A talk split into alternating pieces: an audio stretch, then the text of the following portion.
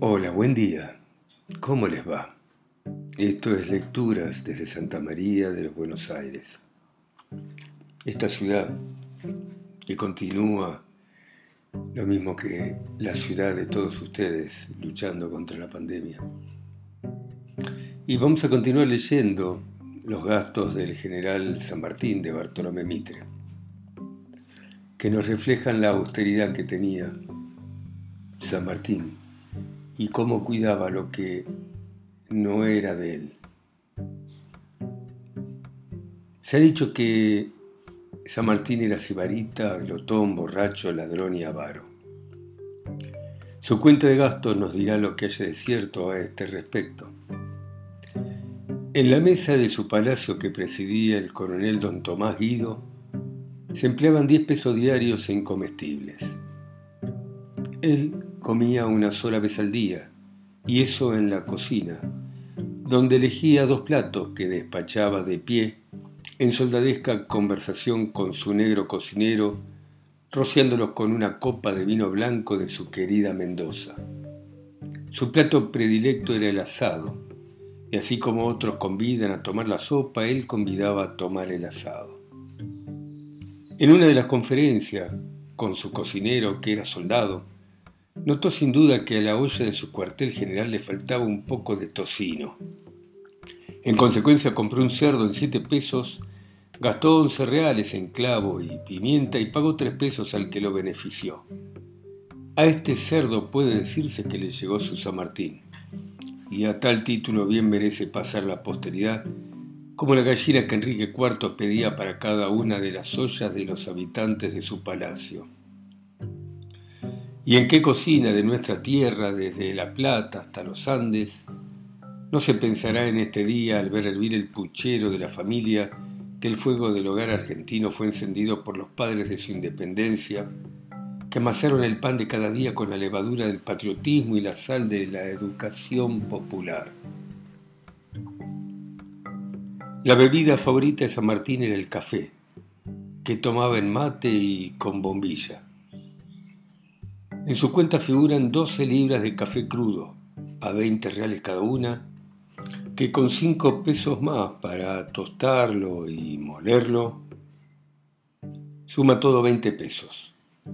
Él mismo lo preparaba a las 5 de la mañana, hora en que se levantaba de su catre cofre de campaña, que con un colchón de cuatro dedos de grueso apenas levantaba una cuarta del suelo. En cuanto a licores, su cuenta nos dice que al instalar su casa militar compró un barril de vino de penco en 11 pesos y gastó dos reales en ponerle una canilla. Meses después se hace mención de una pipa o barrica que sin duda fue regalada, pues no figura en las compras. Al fin, se viene conocimiento de que era un barril, según lo revela una partida que se lee a continuación y dice así, por nueve reales en seis docenas de corchos para las botellas. Por lo que respecta al ron, de que se ha dicho que San Martín abusaba, tal artículo no figura sino una vez en su cuenta, y esto por incidente, con motivo de apuntar tres pesos gastados en una cuarta de aguardiente común. Del general Grant se dijo otro tanto después de la toma de Wisburg, y el presidente Lincoln contestó a los que lo acusaban de borracho, Traedme un poco de ese whisky que toma Grant para repartirlo a algunos de los generales de la Unión, que bien les vendrá. ¿Quién nos diera hoy el ron en que San Martín bebía la embriaguez sagrada de la victoria? La verdad es que el general era un estómago débil, que apenas podía soportar el alimento y que guardaba abstinencia por necesidad, usando de los licores con suma moderación. Lo que más bebía era agua mineral que hacía traer de un paraje inmediato a Santiago que llaman Apoquindo, abonando 12 reales al mes al mozo que la conducía. Su gran vicio era el abuso del opio, que usaba en forma de morfina como medicación ordinaria para calmar sus dolores neurálgicos y reumáticos a fin de conciliar el sueño. Por eso se ve en su cuenta figurar una partida de 37 pesos para renovar el botiquín. Su pequeño vicio era el uso del cigarro. En siete meses redujo a cenizas tres mazos de tabaco colorado, dos pesos de tabaco negro y tres de cigarrillos, lo que suma 23 pesos 4 reales, o sea, poco más de un real y cuartillo diario en humo, para inocentes solaz del que en Chacabuco y Maipú envolvió la bandera argentina con el humo inflamado que despidieron sus cañones. Así como economizaba la pólvora y cuidaba de sus cartuchos, él mismo picaba su tabaco, y la tabla y el cuchillo con que lo hacía se conservan aún como un recuerdo de sus austeras costumbres. Aquí termina la cuenta del vencedor de Chacabuco, digna de figurar al lado de la de Washington, porque son los gastos modestos de un gran hombre en medio de un gran triunfo. Realza el mérito del héroe argentino, que Washington era rico y San Martín era pobre, que el primero hizo la guerra únicamente en el territorio de su país y el otro fue un verdadero conquistador, que Washington tenía que rendir cuentas a un Congreso y San Martín únicamente a sí mismo. En el transcurso de estos siete meses que hemos anotado con cifras, San Martín hizo un viaje a Buenos Aires con el objeto de concertar la expedición a Lima. El gasto más considerable que con tal motivo hizo creemos que fue una mula de paso para pasar la cordillera. El Cabildo de Santiago puso a su disposición la cantidad de 10 mil pesos en onzas de oro, rogándole las emplease en gastos de viaje. El general contestó aceptando el regalo, pero destinándolo a la formación de una biblioteca pública en Chile, diciéndole, la ilustración es la llave que abre las puertas de la abundancia. Y pudo agregar, la economía de los dineros públicos, la que la asegura. Fue en aquella ocasión cuando el gobierno argentino decretó una pensión de 50 pesos a favor de la hija de San Martín, con lo cual pudo más adelante ayudar a su educación. De regreso a Chile, fue sorprendido en cancha rayada. El bravo Lacera se le presentó a los pocos días con el uniforme hecho pedazos, trayéndole la tercera parte del ejército salvado por aquel en aquella noche infausta. El general dio orden de que se le entregase la mejor casaca de su guardarropa, su mejor casaca estaba remendada. Después de Maipú, su segundo, el general don José Antonio Balcarce, asistió al Tedeum que se celebró en Acción de Gracias con una camisa que le prestó un amigo.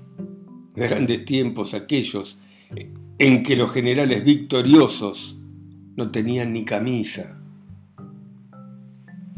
En recompensa de sus grandes servicios, el Congreso de las Provincias Unidas le votó en 1819 una casa para él y sus sucesores, adjudicándole una situada en la Plaza de la Victoria, que se compró a la testamentaria de la familia Duval y que después ha sido conocida con el nombre de Riglos.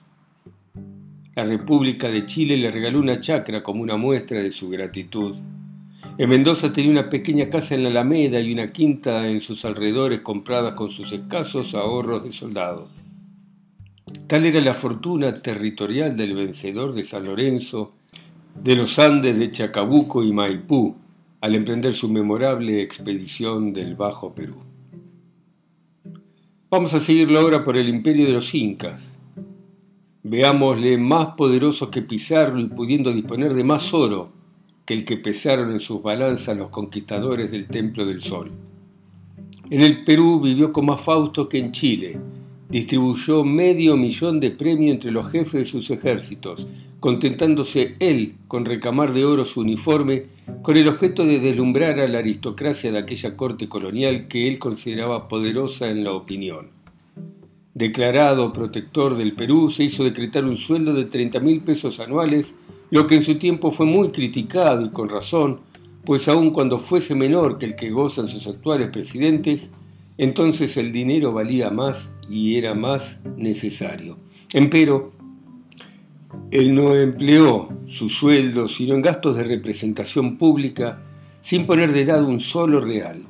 Y es de tomar en cuenta que siendo árbitro absoluto de hombres y cosas, al abdicar el mando supremo se le debían dos meses de sueldo de protector y capitán general, según consta de la liquidación que el Perú le formó más tarde.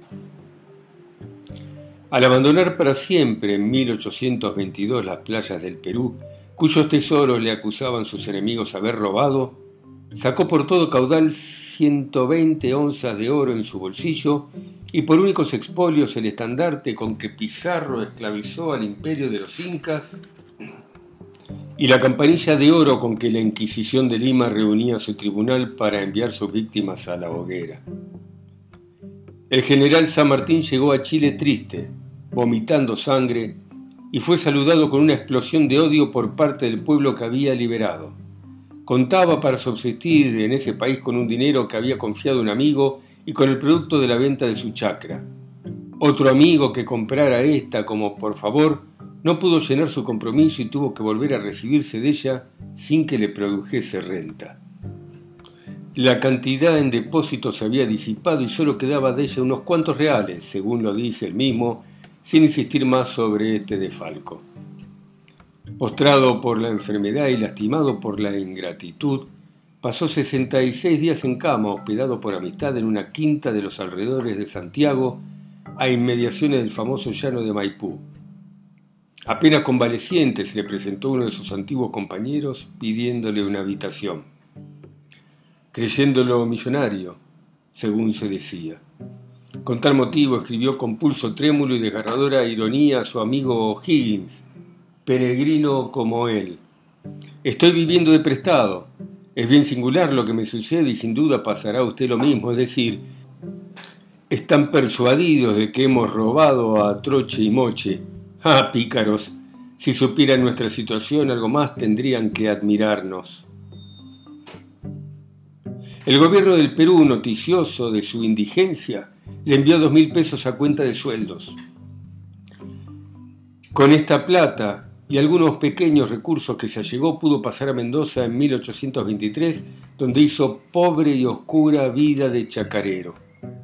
Trasladado en el mismo año a Buenos Aires, se le recibió como un desertor de su bandera y se le consideró indigno de pasar revista en el ejército argentino. La aldea donde había nacido era un montón de ruinas y su joven esposa había muerto en su solitario lecho nupcial.